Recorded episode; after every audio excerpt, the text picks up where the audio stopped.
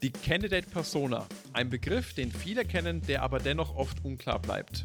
In dieser Folge tauchen wir gemeinsam mit Recruiting-Experte Florian Zierau in die Welt der Candidate Persona und Zielgruppenanalyse ein. Du erfährst, was eine Candidate Persona wirklich ausmacht und welche entscheidenden Faktoren und Daten dabei eine Rolle spielen.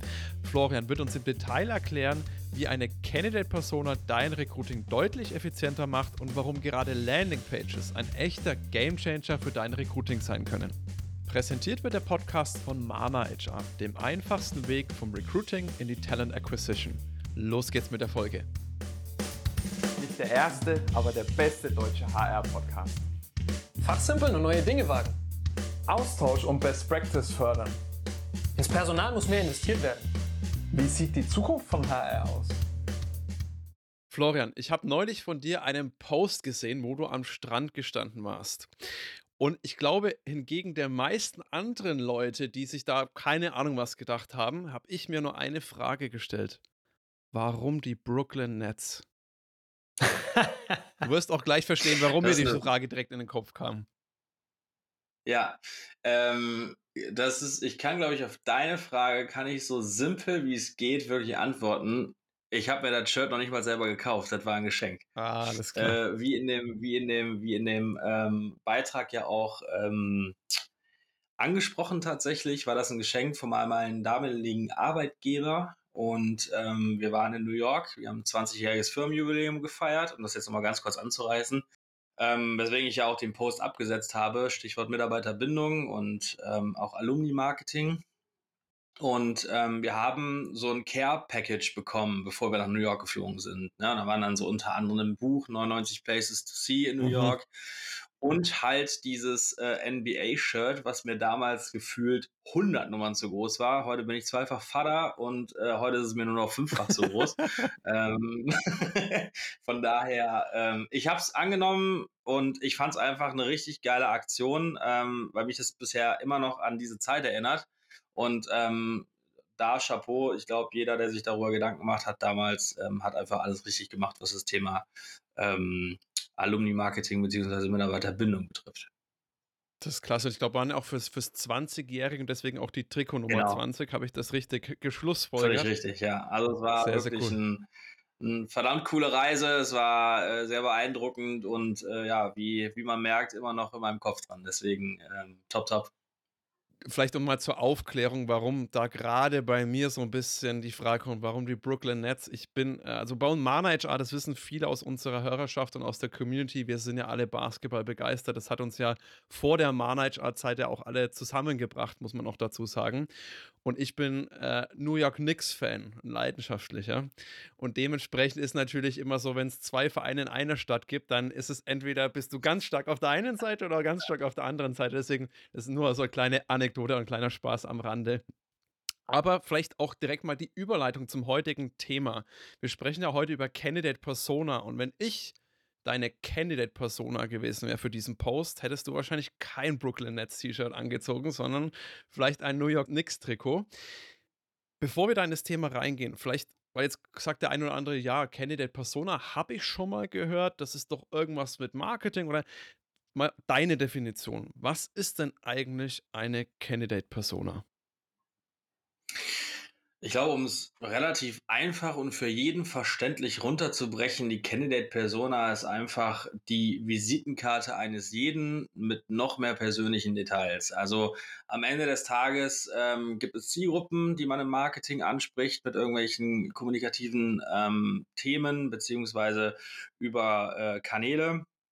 Und eine Candidate Persona ist nichts anderes eigentlich als eine Visitenkarte, als ein visuelles Bild von dem, von der, von das ähm, die ich gerne ansprechen möchte, mit dem, was ich wo ansprechen möchte.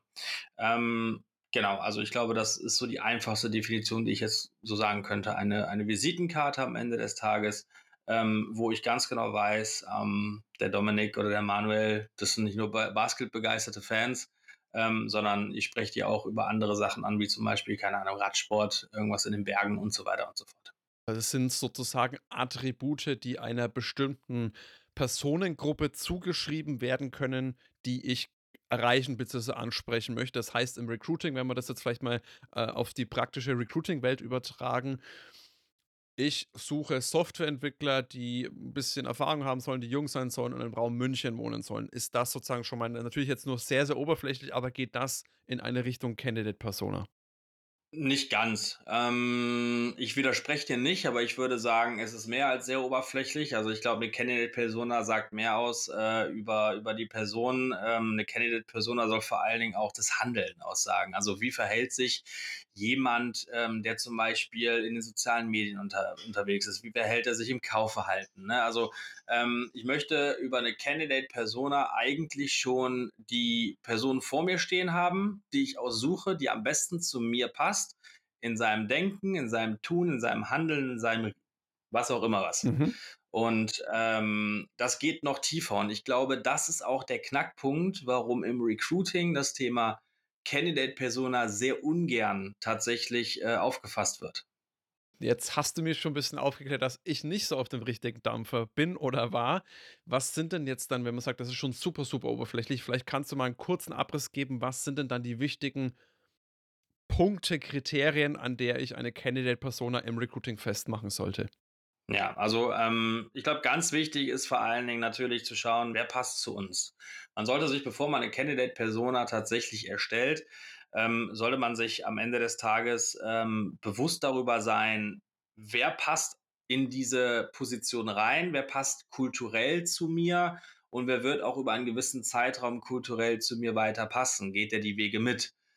Ähm, und die Person suche ich natürlich ähm, nicht nur nach Attributen wie zum Beispiel Alter, Geschlecht, Herkunft etc. pp, sondern ich will ja auch wissen, wie verhält er sich im Team, ähm, wo kann ich ihn am besten abholen, wo geht er einkaufen, wo befindet er sich auf welchen Kanälen in den sozialen Medien. Ähm, wie verhält er sich auf, wie verhält er sich bei der Suche nach neuen Arbeitgebern? Was ist ausschlaggebend überhaupt äh, auf der Suche nach einem neuen Arbeitgeber? Sind es halt nur Benefits? Ist es halt wirklich ähm, die, die, weiß nicht, ähm, der Mehrwert in Sachen ähm, Gehalt. Also ich breche das jetzt mal ganz kurz runter, ja. um es verständlicher zu machen. Ähm, für das Thema IT ist es halt so, dass sich, glaube ich, viele Unternehmen damit schwer tun, weil sie sich nicht genügend darauf vorbereiten, zu recherchieren. Das ist eine ganz große Recherchearbeit. Ähm, man geht halt davon aus, dass gerade IT-affine Personen äh, am Ende des Tages ja nicht proaktiv an den Markt gehen, die werden lieber gefunden, die wissen ganz genau, in welcher Position sie sich befinden. Und da ist jetzt die Frage natürlich, wie hole ich diese Person wann ab? wenn ich genau weiß, diese Person sucht gar nicht aktiv, sondern ich muss sie schon ködern. Und da ist die Frage, wo finde ich sie, wann finde ich sie wo und vor allem mit welchen Mitteln finde ich sie. Okay, das heißt weniger die Attribut oder zumindest spielen die nur eine Teilrolle, sondern eben das Verhalten, glaube ich, so hast du es vorhin beschrieben. Das ist ein, aus deiner Sicht auch ein Punkt, der im Recruiting bei der Candidate-Person immer stark ja, unterschätzt wird oder einfach zu wenig behandelt wird. Verstehe ich das richtig? Ja, genau, so in etwa. Also wir kennen die, die typische ähm, Buyer-Persona aus Marketing, ähm, mit den Marketing-Spezialisten natürlich äh, stark ähm, arbeiten, um einfach auch äh, die, Kommunikation, die Kommunikation daran auszurichten. In dem Recruiting ist es im Grunde dasselbe, nur ist es halt tatsächlich so, dass, glaube ich, momentan dieses Zwischenspiel zwischen der des Bewusstseins für eine Candidate-Persona im Recruiting noch nicht wirklich angekommen ist. Aber, aber warum auch? Wofür? Ähm, man hat damals ja im Recruiting einfach nur geschaut, okay, wer passt äh, auf die Stelle? Ähm, wie viel Berufserfahrung hat diese, die, äh, diese Person? Äh, kommt diese Person aus der Umgebung und welche Vorstellungen hat diese Person, äh, was das Gehalt betrifft? Heutzutage spielen viele, viele andere Sachen eine riesengroße Rolle. Und ähm, deswegen Attribute gehören rein, gar keine Frage. Aber ganz wichtig ist halt zu wissen, mit einer Candidate-Persona, die ich nicht nur nutze, um die Zielgruppe wirklich richtig anzusprechen, ohne irgendwie eine Reichweite zu verlieren. Aber diese Candidate-Persona, und jetzt kommt, glaube ich, so der ganz große Unterschied zwischen denen, die es richtig gut machen und denen, die es halt, ich sage jetzt mal, oberflächlich so nebenbei laufen lassen. Eine Candidate-Persona schwört immer irgendwo im Unternehmen mit, egal in welcher internen Kommunikation. Wenn man jetzt zum Beispiel ähm, beim nächsten Mal zum Hiring Manager geht, und der sagt, ich brauche wieder eine neue Position, beziehungsweise der alte ist abgesprungen, hat man immer wieder diese Grund-Candidate-Persona. Ich sage es mal, man sollte sie auch am besten mit einem Namen hinterlegen. Wir nehmen jetzt einfach mal Sven. spreche da aus Erfahrung, der Sven. Und ähm, dieser Sven schwirrt in der internen Kommunikation immer mit. Das heißt, wenn ich zum Hiring Manager gehe und er sagt mir, pass auf, Flo, wir brauchen das und das, ähm, dann weiß ich, okay, hangel dich aber so ein bisschen am Sven entlang, gerade was die IT-Gruppe betrifft. Ähm, und wenn es darum geht, wir brauchen aber jemanden mit mehr Erfahrung, wir brauchen jemanden in einem ganz anderen IT-Sektor, also gar nicht in der Entwicklung, sondern vielleicht im, ja, ich sag, administrativen Aufbau, sage ich jetzt mal, dann kann man sie abändern. Aber eine Candidate-Persona, die zielgruppenspezifisch aufgebaut bzw. angelegt wird, sollte immer intern im Unternehmen mit verankert werden, damit jeder damit sich auch auskennt. Okay, das heißt, äh, dass jeder im Unternehmen, nur dass ich das nochmal klar verstehe, dass sowohl die Geschäftsleitung, aber auch gerade die Leute aus dem Fachbereich, jetzt nicht nur die Leitung, sondern vielleicht auch die Kollegen aus dem Team selbst, wenn es heißt, Persona Sven, wissen die sofort, von wem man spricht und können da auch ihren Beitrag dazu leisten. Völlig richtig, genau. Alles klar. Und da wäre jetzt nämlich gleich meine nächste Frage, weil jetzt haben wir schon so ein paar Punkte definiert, wo man sagt, das ist gut, wenn man da Antworten oder ähm, Angaben hat. Wie komme ich denn an diese Daten? Weil ich glaube, das ist jetzt auch ein Punkt, der sehr, sehr viele unserer Zuhörerinnen, die sagen, okay, von der Theorie verstehe ich, hört sich auch logisch an, aber wie komme ich denn jetzt an diese Daten? Und da ist meine erste Frage, vielleicht auch schon nochmal eine zweite Frage dahinter gestellt kann man da einfach die Leute aus dem Team, weil die Candidate-Persona hat man doch eigentlich, wenn ich es richtig verstehe, so ein Stück weit zumindest dann schon im Unternehmen sitzen und nicht nur in Form von Sven, sondern von reellen Personen, die Kollegin Anna aus dem IMT-Team zum Beispiel. Ja, hast du völlig recht. Ganz wichtig ist natürlich auch, äh, interne Mitarbeiter hinzuzuziehen und zu fragen, okay, was sind denn so deine Vorlieben gerade in deinem äh, Bereich, wo du arbeitest? Wie bist du überhaupt damals auf uns gestoßen? Ne, also interne Daten aus dem, aus, dem, aus dem Unternehmen natürlich schon wieder mit einnehmen, absolut korrekt. Ähm, ich gebe immer so einen Tipp, man muss sich dafür halt Zeit nehmen. Also deswegen, ich glaube, die Herausforderung ist wirklich Ressource Zeit und Ressource Personal äh, in, dem, in dem Kontext. Aber wenn ich eine richtige äh, Candidate-Persona erstelle, dann schaue ich mir ganz genau an im Internet, wo finde ich Daten über diese Person? Also ich sage jetzt mal, wir bleiben mhm. beim Sven, beim ITler. Ähm, da ist die Frage, welche Fachmagazine gibt es denn da so? Ne? Heise Online ähm, oder ich sage jetzt mal, wenn es darum geht, wo holt er sich wirklich über die neuesten Technologien ähm, wo holt er sich die Informationen ab? Welche Magazine sind das im Online-Bereich? Das ist Heise Online, da gibt es noch andere äh, große, große Verläge. Ähm, wie sieht es aus mit Social Media? Ist der überhaupt affin oder ist der so in diesen speziellen Social Medien unterwegs? Reddit, ähm, GitHub und so weiter und so fort. Ähm, das sind einfach Sachen, die muss man die muss man sich einfach recherchieren. Da muss man auf Google gehen, man muss suchen, wo bekomme ich jetzt wirklich Informationen über IT-Technologie her. Ähm, selber, wie gesagt, im Team fragen. Die eigenen Softwareentwickler wissen selber am besten, wo sie sich die Informationen herbesorgen. Und wenn man sich dann so ein bisschen entlanghangelt, dann findet man auch schon hier und da einige andere Informationen, wie zum Beispiel, ähm, was ist denn ausschlaggebend überhaupt für einen Jobwechsel? Das ist der Job, den er keinen Spaß mehr macht, oder ist es das Unternehmen, was ihn wirklich einfach gar nicht mehr toucht? Und ähm, ich sage mal, speziell auf den IT-Bereich ist es so, dass wir dadurch Recherchearbeit einfach herausgefunden haben, zum Beispiel, ähm, dass die Magazine ähm, übereinstimmend einfach sagen, das Unternehmen spielt bei dem, ich sage mal, Sven keine Rolle für einen Wechsel, sondern dahinter steckt einfach die Technologie. Einen jungen IT-Entwickler, den kann ich halt nicht mehr mit irgendwelchen ähm, Technologien beeindrucken, die von Anno dazu mal waren, ähm, sondern ich muss schauen, dass ich die natürlich darüber ähm, catche, mit den neuesten Technologien zu arbeiten. So klar kommt hinzu, ich kann jetzt schlecht sagen, wir haben die neuesten Technologien, wir zahlen die aber auch äh, nur, sag ich jetzt mal, 50k pro Jahr. Ähm, da kommt schon wieder die andere Frage. Wenn ich wissen will, okay, was ist denn so der Durchschnitt, ähm, was ein IT-Experte mit zwei oder drei Jahren Berufserfahrung ähm, verdienen möchte, gerade in Deutschland, dann muss ich mir da auch die fachspezifischen Magazine ähm, nehmen, die super geile Reportings über Salaries haben pro Jahr. Und da muss ich mich einfach ein bisschen dranhangeln. Also bei uns hat es auch bestimmt locker einen Monat Recherchearbeit gedauert, bis wir ähm, unseren ähm, Sven definiert haben. Aber wir haben ihn definiert und wir haben ihn wirklich bis aufs, bis aufs Blut und bis auf die Knochen definiert. Cool. Da würde ich jetzt nämlich mal äh, reinspringen, weil was ich jetzt so ein bisschen in dem letzten Absatz, der war, der war kritisch bei mir, muss ich yeah. ehrlich gestehen. Ja, ja, ja der, war, der, der war richtig gut jetzt. Also ab, ab Dommys quasi letzter Frage bis, bis jetzt hier weil ich dieses Verhalten, ich konnte, ich konnte mit dem was du genau darunter verstehst, nicht wirklich was anfangen, ehrlich gesagt. Ja. Und du hast so ein paar Sätze gesagt, wo ich, ah, okay, alles klar, ich verstehe. Mit der Anna zum Beispiel, ne? Mhm. Wie hast du uns gefunden?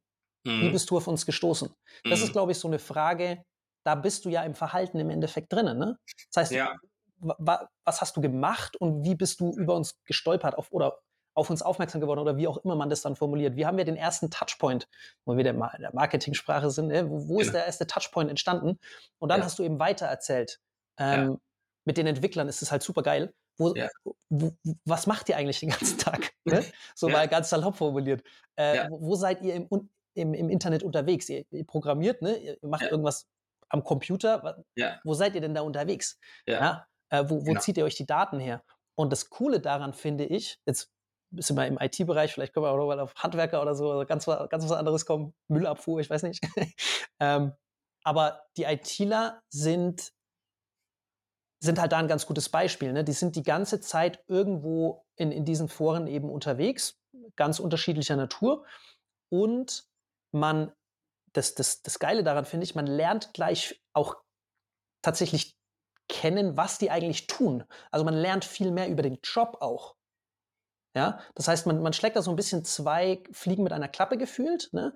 Das heißt, so ich, wir sind im Webumf Webumfeld unterwegs. Ne? Das heißt, JavaScript ist riesig, HTML, CSS. So kann jetzt vielleicht nicht jeder HRler, warum auch, was damit anfangen. Ne? Aber wenn man dann sagt, okay, hier, da finde ich meine Informationen, so, das mache ich den ganzen Tag. Ich bin viel auf Google unterwegs, ich bin viel auf GitHub unterwegs, ich bin viel auf Stack Overflow unterwegs und so weiter und so weiter. Dann hat man, ah, okay, was machst du denn da? Und dann bist du wieder im Verhalten drinnen. Ne? Das heißt, dieses, und ich finde das ganz cool, eben diese, diese Beispiele, die du genannt hast, weil man darüber nicht nur die Person kennenlernt, was ja immer, wo wir wieder bei Bindungen sind, ne, Mitarbeiterbindung, man lernt die Personen besser kennen, man lernt den Job besser kennen, was natürlich dann auch für die Unterhaltung mit den Menschen natürlich key ist, ne? wenn du dann einen vor der, vor der Nase sitzen hast und hast eigentlich gar keinen Plan, was jetzt hier los ist, äh, hilft es dir dabei und natürlich dann den Schritt ganz vorne, wie komme ich denn an die Leute ran? Ähm, und ich glaube, da ist dieses Verhalten, jetzt weiß ich, was du mit diesem Verhalten meinst, dass das tatsächlich der kritische Punkt ist, wie du an die Leute tatsächlich überhaupt erstmal rankommst. Bin ich da auf dem richtigen Dampfer gerade? Völlig auf dem richtigen Dampfer. Also ich glaube, äh, wenn mich jetzt jemand aus dem HR fragen würde, ja gut, jetzt haben wir eine Viertelstunde über, über viele Sachen geredet. Ähm, wo zum Teufel fange ich denn jetzt überhaupt an? Mhm. Ähm, also ich glaube, anfangen sollte man, ähm, dass man sich Gedanken darüber macht, wie überhaupt auch die Candidate Experience aussieht in dem Unternehmen. Ne? Das heißt, das ist ganz wichtig, dass man, dass man weiß, wo welche Touchpoints sind. Und wenn ich das weiß und dann anfange, meine Candidate-Persona wirklich runter zu definieren, und da sind wir schon wieder bei dem Verhalten, ähm, dann sollte man ganz, ganz vorne anfangen, und jetzt gehen wir wieder auf den ITler ein, ähm, auf das Beispiel, was ich eben schon genannt habe. Das war unsere größte Herausforderung, die Frage, wenn ich jemand habe, der sich aber in einer Position befindet, wo er sagt so, pff, äh, wir sind in so einer Bubble, äh, ich muss mich hier nicht auf die Suche machen, mach mir ein Angebot, sag mir, welchen Technologien ihr arbeitet, gib mir ein geiles Salary pro Jahr raus und dann können wir uns unterhalten. Das ist die größte Frage, die wir uns gestellt haben. Wie bekommen wir den überhaupt in diesen Kommunikationskanal rein? Wenn du unseren Podcast öfters hörst, hast du sicherlich auch schon von Mana HR gehört. Dennoch möchte ich dir ganz kurz erklären, was das ist. Denn unsere Lösung hilft dir, die besten Talente zu finden und einzustellen, ohne dass du dir den Kopf über die Kandidatenmarktlage zerbrechen musst. Schau dir doch einfach mal auf mana-hr.de an, wie unsere Talent Acquisition Software deine Personalsuche vereinfacht. Vielleicht ist es etwas, was auch dir helfen könnte. So, dann ist die Frage, was machen wir denn? Gehen wir ins Active Sourcing rein? Ist es richtig? Ähm, denn bei dem ersten Touchpoint, wo sich der Kandidat oder die Kandidatin überlegt, ah, ich habe keinen Bock mehr hier, keine Ahnung, Technologie ist alt, ich habe eine schlechte Bezahlung, komme nicht so richtig mit dem mit ähm, mit dem Chef mehr klar. Ähm, da muss ich eigentlich schon wissen, als Personaler, als guter Personaler oder als Recruiter, wo hole ich den ab? Hole ich den jetzt schon in diesem Gedankengang ab? Spiele ich jetzt mit dem Gedanken zu wechseln? Und wie schaffe ich das? Hell sehen können wir noch nicht alle. So, und da kommt jetzt das große Spiel rein, Active Sourcing. Aber nicht aggressiv, sondern wirklich ganz leicht, ganz, also wirklich ganz, ganz defensiv nachfragen, so, hey, keine Ahnung, Profil angeschaut, du würdest super zu uns passen, ähm, will ich jetzt aber gar nicht hier äh, überfordern mit irgendeinem Jobangebot. Ähm, wir haben hier einen super Blogartikel bei uns, ich sage jetzt mal HR-Blogartikel bei uns, ähm, wo einfach die Technologie, mit dem wir ähm, zusammen äh, vorgestellt werden, Projekte, die vorgestellt werden. Wir haben einen Tech-Stack, den wir aufgesetzt haben und so weiter und so fort. Schau es dir doch einfach mal an und wenn du Bock hast, dich einfach darüber zu unterhalten, dann schreib uns an. Dann gebe ich ihm immer noch den Spielraum, wenn ich weiß, okay, die Zielgruppe befindet sich auf LinkedIn oder auf Xing oder so, da gebe ich ihnen Spielraum zu entscheiden, wie verhalte ich mich jetzt? Bin ich jetzt drin und sage, ah ja, okay, ja gut, es ist jetzt nicht aggressiv, dass sie mich jetzt anschreiben, aber ich finde es cool, dass sie mir die Möglichkeit geben zu überlegen, habe ich Bock auf die Technologie zum Beispiel? Und dafür bräuchte Candidate-Persona. Das könnte ich jetzt mit einem, ich breche es jetzt ganz blöd plakativ runter ähm, und das sollte jetzt auch nicht persönlich genommen werden, aber jemand, der halt sage ich mal, eine Arbeit verrichtet, die ähm, nicht technologisch so ausgerichtet ist. Also wie zum Beispiel jemand, der LKW fährt oder jemand, der in der, in der Halle äh, mit einem mit einem Stapler durch die Gegend fährt. Die Jungs sind auch immens wichtig. Ähm, die sind aber anders zu finden als ein ITler.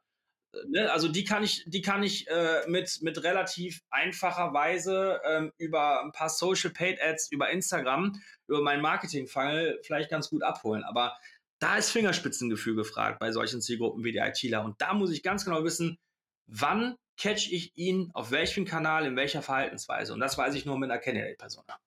Mhm. Cool, weil ich, ich glaube nämlich, dass diese, diese Verhaltensweise, und das ist tatsächlich ein riesiger unterschätzter Punkt, im, im Recruiting, in der Talent Acquisition, wie auch immer man das Active Sourcing, wie man das nennen will, ne, dass dieses Verhalten, wie sich jemand verhält, in welchem welchem Modus er gerade im Kopf unterwegs ist, ja. dass man sich darauf so ein Stück weit fokussiert. Und da bin ich jetzt bei meiner nächsten Frage. Wie würdest du das einstufen? Weil viele halt natürlich auch der, der Hiring Manager, ne, der hat, mhm. okay, der muss hier, äh, wenn man jetzt bei mir bleibt, ne, im, im Web-Umfeld, der muss React können, der muss sich ein bisschen mit Node.js auskennen, der muss äh, so gewiss, zumindest mal das Wort Docker gehört haben, ja. Mhm. Ähm, das sind Hard Skills, ne? Das sind einfach Fähigkeiten, die du über die Jahre an, antrainierst, anarbeitest, wie auch immer. Ja. Wie wichtig ist da welcher Hard Skill, Soft Skill, äh, wenn man die mal vergleicht, ne? Weil das andere ist ja eher so ein bisschen Soft Skills, also das Verhalten, die, die Charakteristika, wie ich mich, wie ich mich wo bewege und so weiter. Mhm. Was ist da wichtiger? Sollte ich mich eher auf dieses Verhalten konzentrieren oder eher auf die Hard Skills oder beides gleich? Oder wie, wie würdest du die priorisieren? Ja, ähm, ich glaube, da muss jeder ehrlich zu sich selber sein. Ich zum Beispiel würde so diese typischen äh, Hard Skills wie Programmiersprache oder oder überhaupt gar nicht anwenden. Ähm, ich kann es nicht und ich glaube, ich würde mir auch ein Bein stellen, wenn ich schon im ersten Schritt mit Sachen um die Ecke komme, ähm, wo ich meine, ich habe es mal gehört, ne, wie zum Beispiel jetzt, wir unterhalten uns über Begriffe wie Tech-Stack, habe ich in meinem Leben noch nie davor gehört, ähm, habe ich jetzt einmal, zweimal, dreimal im Zuge meiner Kennenlern-Persona gehört, aber das war es auch. Ich weiß, was es ist, aber ich würde nicht weitergehen. Wenn es um Sprachen geht, würde ich sagen, mhm. frag jemand anders, aber nicht mich. Ähm, mein Tipp dazu ist wirklich auf Soft Skills zu gucken, ähm, gerade in der Ansprache, ähm, gerade in der, im Zeitpunkt der Ansprache. Ähm, wenn es wirklich um Hard Skills geht, wenn ich wissen will, okay, welche Programmiersprache spricht er denn, bin ich immer ein Freund davon, du machst nicht jemanden zum Top-Bewerber, wenn du weißt, da ist jemand, der hat die absoluten Hard Skills du machst jemanden zum Top-Bewerber, wenn du das Gesamtpaket weißt. Das weiß ich aber eigentlich erst im ersten Austausch, beim ersten Kontakt äh, face-to-face. Mhm. Und da würde ich jemanden in, in diesem Vorstellungsgespräch in der ersten Runde hinzusetzen, der wirklich bei mir in der IT-Abteilung arbeitet, der sagt, alles klar, da sitzt jemand dir gegenüber, der ist fachlich genauso kompetent wie du. Go for it, tauscht euch aus, ähm, macht alles, was ihr wollt, kulturelle Fragen und so weiter, bleibt bei mir im Recruiting oder in, im HR aber alles andere legt zur Seite. Also Priorisierung hier wirklich in der Ansprache beziehungsweise in der Candidate-Persona ist wirklich Soft Skills, weil da weiß ich halt ganz genau, ähm, wie muss ich vielleicht auch in den nächsten Schritten, wenn ich jetzt vielleicht über den ersten Schritt nicht direkt so Attention ähm, geweckt habe, wie muss ich da vielleicht weitergehen in meinem Recruiting-Funnel. Mhm. Da muss ich noch mal ganz kurz zwischenfragen, weil ich, ich fühle mich gerade auch, ich war ja sieben Jahre lang im IT-Recruiting und slash Headhunting unterwegs und ich war ja in einem ähnlichen, glaube ich, äh, Konstrukt ich, wie du, Florian. Ich bin definitiv kein ITler. Ich habe auch nichts mit Coden großartig, sage ich mal, am Hut. Auch wenn ich ab und zu vom, vom Manuel so genötigt werde. Ja, ich habe schon mal eine Zeile Code. Aber im Endeffekt des Tages war das damals für mich auch, ich habe mich halt mehr reingelesen, weil ich halt wirklich ganz spezifische Bereiche der IT, deswegen war das auch mein eigener Anspruch, da einfach mehr zu verstehen, ohne dass ich da jetzt wirklich ein Experte bin. Jetzt hast du gesagt, das mhm. würdest du mal komplett außer Acht lassen und dann das im, sag ich mal, im Gespräch die, ich nenne es mal Fachleute unter sich rausfinden lassen. Mhm. Du verstehst aber auch schon richtig, dass du trotzdem erstmal einen Grundmatch ja herstellen musst, weil ich glaube, es kommt kein ITler in ein Vorstellungsgespräch, ohne zu wissen, was für Programmiersprachen im Unternehmen angewandt werden, beziehungsweise was so ein Stück weit auch für die Position einigermaßen nötig ist, muss jetzt nicht jede Programmiersprache, da ist es ja, entwickelt sich ja die Welt so schnell weiter, dass das ja innerhalb von einem Jahr schon wieder veraltet sein kann. Ja. Weil, weil wenn ich jetzt vorstelle, ich, ich check das gar nicht ab, dann sagt vielleicht auch der, der Fachbereichsleitung, ja du, was setzt du mit den, den Kollegen hin? Äh, der ist äh, im, im C-Sharp.net-Umfeld, wir machen JavaScript. Das ist, kann man alles lernen, aber die Wahrscheinlichkeit, dass ein Senior da nochmal umswitcht, ist relativ ungewiss oder relativ unwahrscheinlich. Und da fand ich nämlich vorhin, was du gesagt hast, Florian, mit dieser, ich nenne es einfach mal Landingpage, ne? dass du sagst, hier, wir haben eine Seite für uns aufbereitet, wo unser Tech-Stack steht. Ja, das ist jetzt per se keine Stellenausschreibung an sich, ne? sondern da geht es einfach nur mal darum, was machen wir eigentlich, Projekte vorstellen. Ne? Was ja auch oft bei IT-Lern, was, was, baue ich da eigentlich? Ne? Ja. Wenn mir jetzt jemand erzählt, hier, äh, du baust eine Software für Drohnen, die dann irgendwo im Nahen Osten Späße betreiben, dann sage ich, jo, alles klar, bin ich raus.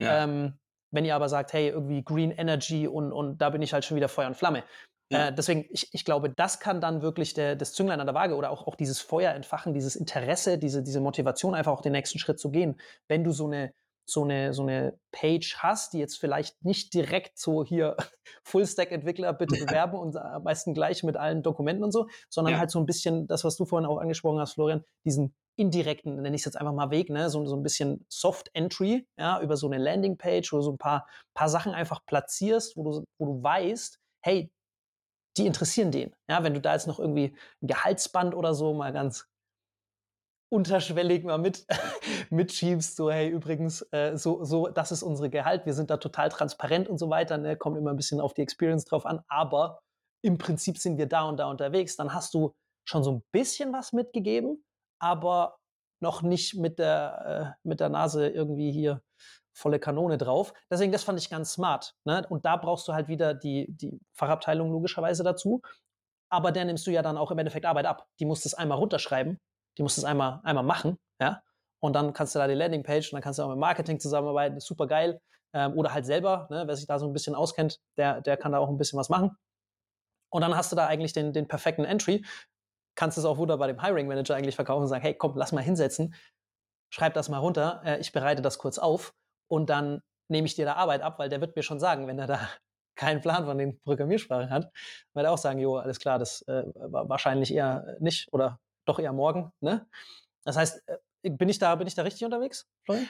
Ja, genau. Also bevor ich jetzt die eine Frage beantworte, würde ich gerne mal auf äh, Dominiks Frage da äh, eingehen, um Perfekt, die äh, gerne noch mal ganz kurz zu beantworten. Also völlig richtig, klar. Natürlich kann ich jetzt nicht äh, hingehen und sagen, so, wir haben jetzt alles durchdeklariert. Ähm, und mir ist völlig wurscht, ob der das und das und das und das spricht. Das ist ja, das ist klar, natürlich. Also ich kann jetzt nicht reingehen und sagen, so, jetzt gucken wir mal, wer da kommt. Und äh, wenn er sich gut verkauft, dann würde er auch schon hier gut reinpassen. Das gehört natürlich auch dazu. Aber äh, wie Manuel eben schon gesagt hat, was priorisierst du? Ich würde die Hard Skills nicht so priorisieren wie die Soft Skills.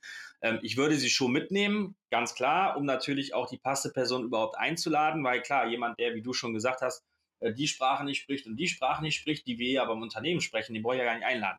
Oder äh, ich habe wirklich so akuten Mangel und kriege überhaupt gar keinen, wo ich dann sagen muss, okay, pass auf, ich muss dir aber sagen, du musst es dir anlernen. Wir würden dir auch gerne da eine Weiterbildung für bezahlen und so weiter und so fort, ist mir wurscht. Ähm, aber die spielen natürlich eine Rolle, aber nicht so priorisiert wie die Soft Skills, weil am Ende des Tages geht es wirklich darum zu schauen, in welchem Moment können wir den ITler, wir bleiben jetzt wirklich immer noch mal ITler, finde ich ein gutes Beispiel, ähm, dafür überzeugen. Jetzt switche ich so ein bisschen auf die äh, Frage von Manuel um.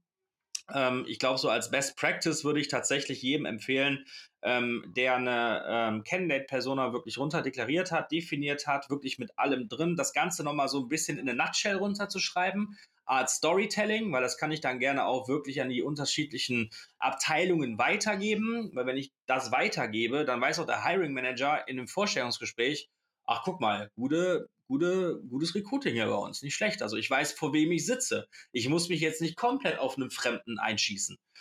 Und ähm, wenn ich das alles fertig habe, muss ich mir halt überlegen, was mache ich mit dieser Candidate-Persona? Also wie vermarkte ich jetzt die unterschiedlichen Touchpoints äh, äh auf dieser Candidate-Experience, die ich halt anhand auch dieser Candidate-Persona halt auch erstellt habe. Und ähm, da, wie gesagt, sind erste Schritte erstmal runter zu definieren, wie bekomme ich jetzt wirklich diesen Feinschliff hin, jemanden vielleicht ganz kurz zu entflammen, der in seinem Tun und seinem Denken, und das kann man ja ganz kurz auch bei LinkedIn mal schön abwägen, steht da Open to Work oder nicht. Ähm, ne, aber wenn ich jetzt jemanden suche, also ich mache jetzt einfach mal so Fallbeispiel. Das dauert jetzt nicht länger als drei Minuten, weil sonst sind wir auch, glaube ich, über der Zeit oder so. Ähm, wenn ich jetzt jemanden suche, der bei uns, ähm, keine Ahnung, irgendwas Neues schreiben muss oder der muss mit einem ERP-System zusammenarbeiten. So, ähm, dann suche ich jemanden, ich habe ein gewisses Budget, was ich dafür ausgeben darf. Und anhand dieses Budgets, wenn ich sage, okay, wir haben uns jetzt committed auf 80.000, ähm, kann ich ja schon mal ausschließen, dass ich jetzt hier den 35-Jährigen mit äh, 10 Jahren äh, Berufserfahrung für ein ERP-System, äh, sage ich jetzt mal, begeistern kann. Und noch für 80.000, der lacht mich hier aus. Also muss ich ja gucken, ähm, wen könnte ich dafür, ich sage es mal, begeistern im ersten Schritt und im zweiten Schritt, wenn er sagt so, boah, Technologie, ERP, sorry, aber das ist halt alles total veraltet, ähm, dann kann ich ja immer noch sagen, okay, pass auf, wir haben das und das mit dir vor. Aber dann weiß ich ganz genau, die Zielgruppe, die ich suche, ist schon relativ jung, vielleicht mit zwei, drei Jahren Berufserfahrung, hat aber Erfahrung, könnte sich das als Sprungbrett anschauen, dieses, diese Aufgabe bei uns, aber dann ähm, sukzessive in zwei Jahren den nächsten Schritt machen bei uns, vielleicht mit einer neuen Technologie. Also schaue ich ja erstmal bei LinkedIn, wer ist Open to Work oder bei Xing oder ähm, keine Ahnung, bei GitHub oder so. Ähm, schaue ich, wer ist denn da überhaupt Open to Work? Ähm, wer arbeitet nicht länger als drei oder zwei Jahre bei einem Unternehmen und kann, wenn ich das so ein bisschen abdeklariert habe, kann ich dann schon mit diesem soften, hey, grüß dich, ähm, wir haben mir was vorbereitet, wir wollen dich aber jetzt nicht großartig stören, ähm, aber hast du dir mal überlegt, zum Beispiel Karriere in der Industrie zu machen? Wir haben hier super spannende Projekte. Guck dir doch unsere Landingpage an, die wir gebaut haben. Guck dir unseren Tech-Stack an. Und ähm, wenn du Bock hast, dann, ähm, wie gesagt, äh, melde dich einfach nochmal wieder. Ansonsten melden wir uns nochmal in einem Jahr oder einem halben. Gleichzeitig muss ich aber trotzdem gucken, dass ich ja immer noch weiter diesen Funnel fülle mit bestimmten Schritten. Ja? Äh, das heißt, ich muss ja gucken, dass ich auf GitHub zum Beispiel präsent bin, wenn es das Budget zulässt. Oder ich sage ganz ehrlich, ich gucke, dass ich ein bisschen Inbound-Recruiting mache, also SEO-basiertes Recruiting, indem ich richtig geile SEO-basierte Texte schreibe, die vielleicht über Google ausgestrahlt werden. Beispielsweise super Mega-Projekt im ERP-Bereich, ähm, der, das Unternehmen trifft auf das Unternehmen. Wir sprechen hier von Audi trifft auf BMW. Ähm, und ja, dass man das so ein bisschen darauf ausrichtet, ähm, dass die Zielgruppe halt auch über Google sucht, okay, Projekte in der Industrie etc. pp. Ähm, ne, und dass man das so ein bisschen weiterspielt. Und das sind einfach Maßnahmen, die kosten mir nicht viel Geld. Die kosten mir natürlich ein bisschen Expertentum und natürlich auch ein bisschen Zeit. Aber sie kosten mir nicht wie ja, jetzt mal eine Employer Branding Kampagne bei GitHub irgendwie über 17.000 Euro. Ähm, das sind so die ersten Schritte, die ich, glaube ich, so im Fallbeispiel jetzt einfach mal jeden tatsächlich äh, empfehlen würde hat man schon mal direkt was zu tun, beziehungsweise an die Hand bekommen von dir. Ich muss ganz ehrlich gestehen, ich finde manche Sachen kann ich mir, wenn ich jetzt an die Praxis-Recruiting-Welt denke, schneller umgesetzt vorstellen, also sowas mit Artikel schreiben, SEO, das ist halt schon wieder, da hat man schon wieder die nächste Herausforderung. Die meisten Leute aus dem Marketing haben jetzt nicht so den, den zehnjährigen Marketing-Background, äh, Entschuldigung, aus dem Personal haben nicht den zehnjährigen Marketing-Background. Da wünschen wir uns natürlich alle mehr und da kommen ja auch immer mehr rein. Aber ich glaube, ansonsten, wenn man da schon sagt, wow, SEO und wie mache ich das wieder, das glaube ich, äh, ist, ist schon ist eine super Sache. Also hands down gehe ich auch voll mit. Ich denke nur, dass die ersteren Sachen, auch sowas mit der Landingpage, glaube ich, noch äh, für schnellere Erfolge auch erzielen kann und ich glaube auch für die Leute, Leute noch ein Stück weit einfacher umzusetzen ist. Weil auch so eine Karriereseite hat man ja oft schon mal in der personaler Laufbahn mal mitentwickelt oder mal mitgeschrieben. Ich glaube, da, das finde ich wirklich, äh, das ist mein persönlicher Takeaway von, von dieser Folge. Diese Landingpage finde ich wirklich eine klasse Sache, weil auf der einen Seite präsentierst du dich, dein Unternehmen, dein Team nochmal auf eine ganz ich würde jetzt nicht sagen, dass es super innovativ ist, das gibt es ja im Marketing auch schon lange, aber für HR definitiv innovativ, mal weg von der Standardstellenanzeige gerade bei dem ja. Beispiel, deswegen war mir das wichtig, das nochmal aufzugreifen, weil ich stimme dir ja vollkommen zu. Also Hard Skills sollten in der heutigen Zeit in fast allen Bereichen, da gibt es wenige Ausnahmen, immer im Hintergrund stehen. Dennoch ist es wichtig, so einen Grundcheck mal zu machen. Aber in diesem Fall, so wie du es beschrieben hast, lagerst du ja auch im Endeffekt des Tages, gerade für IT vielleicht sehr, sehr spannend, diesen Check aus. Weil, ich habe ja auch gesagt, ich war auch kein Profi. Jetzt habe ich natürlich die Informationen von der Fachabteilung, die wirklich wissen, wovon uns zu sprechen. Die Person, die ich anspreche, ist normalerweise ein Profi. Das heißt, die kann das viel besser matchen, weil das habe ich auch oft erlebt. Zum Beispiel, keine Ahnung was. Es ist wichtig, dass die Person mit NoSQL-Datenbanken zu tun hat. Steht nicht im LinkedIn-Profil, aber da steht MongoDB. Wenn du nicht weißt, dass das auch eine NoSQL-Datenbank ist, ja toll. Du, ich kann den Match nicht so gut machen wie die zwei Fachspezialisten. Deswegen fand ich das mhm. tatsächlich eigentlich das Allergeilste, tatsächlich, wenn ich äh, äh, das mal so sagen darf diese Idee, das Ganze auch auszulagern und dann zu sagen, hey, ich konzentriere mich rein auf die Soft Skills, wo ja dann wiederum sehr viele MHA-Personalbereiche sehr, sehr gut sind in diesen zwischenmenschlichen, diesen mit Menschen sprechen, da ein bisschen zu herausfiltern, wie ist denn der als Person? Weil fachlich, wie gesagt, jo, kann ich vielleicht eh nur bedingt was dazu sagen. Da würde ich auf jeden Fall schon mal ein riesiges Dankeschön für den Impuls sagen, Florian. Ja, ganz gerne. Wie gesagt, also ähm, ich glaube am Ende des Tages, es ist kein Rocket Science, das muss man dazu sagen. Es ist vor allen Dingen sich hinter eine Sache klemmen und sich bewusst werden, ähm, dass das Unternehmen nicht nur in, in, in, Richtung Zielgruppe Endkunde unfassbar viel ja, Aufwand betreibt, was Marketing, Kommunikation betrifft. Denn am Ende des Tages wollen wir alle Geld verdienen damit, mit unseren Produkten und Dienstleistungen. Ähm, man muss sich darüber bewusst werden, dass genau das Gleiche in Richtung Bewerber und Kandidaten geht. Ähm, und da muss sich jeder Recruiter, da muss sich jeder Geschäftsführer etc. pp. einfach wirklich an die eigene Nase packen und sagen so, okay, wir sind in einer Situation, wo wir nicht einfach sagen können, eine richtig tolle Stellenausschreibung, hier kommt mal irgendwann auf jeden Fall was. Sondern ähm, wir sind in einer ganz anderen Situation. Die Arbeitswelt hat sich krass verändert, die Ansprüche haben sich krass verändert. Ähm, keine Ahnung, zum Beispiel auch dieses Thema Work-Life-Balance äh, ist super unterschiedlich bei den unterschiedlichsten Zielgruppen. Die ist ganz anders beim ITler als bei einem Marketing-Experten oder bei einem Recruiter. Ähm, da muss man darauf eingehen. Und ähm, was ich halt, glaube ich, so als Abschlusstipp wirklich mitgeben würde, und das ist jetzt so mein persönliches Schmankerl am Ende des Tages, ähm, wir hatten das tatsächlich, ich weiß nicht, ob ihr schon mal was von, dem, von, der, von der Methode des Empathy Mapping gehört habt. Tatsächlich nicht, ne. Klären's auch. Nicht, ne. Okay, also Empathy Mapping ist äh, eine Methode, die eigentlich aus ähm, einem Workshop äh, kommt, äh, aus dem Produktdesign bzw. Produktentwicklung. Da geht es tatsächlich darum, mit fünf Sichtweisen einer Person zu ermitteln, wie denkt er, wie fühlt er, wie sieht er, wie bewertet er seinen ganzen, ich sage jetzt mal in dem Sinne, Arbeitstag. Auf der, auf der richtigen Ebene wäre es halt im Umgang mit einem Produkt. Ähm, und aus diesem Workshop, aus dieser Methode kriegst du noch, mit dem, das muss natürlich intern mit, deinem, mit deiner Abteilung machen, kriegst du nochmal, und ich glaube, das ist so, würde ich sagen, das gewisse Etwas, wo du vielleicht erfolgreich mit sein kannst, tatsächlich im Recruiting. Du kriegst noch mehr Insights, was die Empathie betrifft. Das heißt, du hast viele, viele andere Informationen, die andere nicht haben, weil sie es nicht kennen. Und so kannst du in eine Kommunikation nach außen gehen, wenn du zum Beispiel sagst, okay, Active Sourcing hat jetzt nicht wirklich was gebracht. Ähm, wir gehen jetzt mal in Richtung Social Paid Ads ähm, über LinkedIn, über Instagram und da kannst du Copies schreiben. Da wette ich mit dir, da hast du eine richtig krass gute Engagement Rate danach. Wenn da jemand Unterstützung braucht, darf er sich ja wahrscheinlich auch bei dir gerne mal melden. Das würde ich auch nochmal alles in die Show Notes reinpacken, Florian, dass die Leute sich da direkt ja. mal mit dir austauschen können, beziehungsweise vielleicht noch mehr einfach mal auch von dir, wenn sie noch nicht bereit dafür sind, einfach mehr, mehr Wissen konsumieren können. Ähm, da können wir vielleicht auch nochmal eine zweite Folge draus machen Super und da nochmal einen Deep Dive reinmachen. Perfekt. Auch von meiner Seite äh, Abschluss. Der Domi hat ja seinen Takeaway schon gesagt.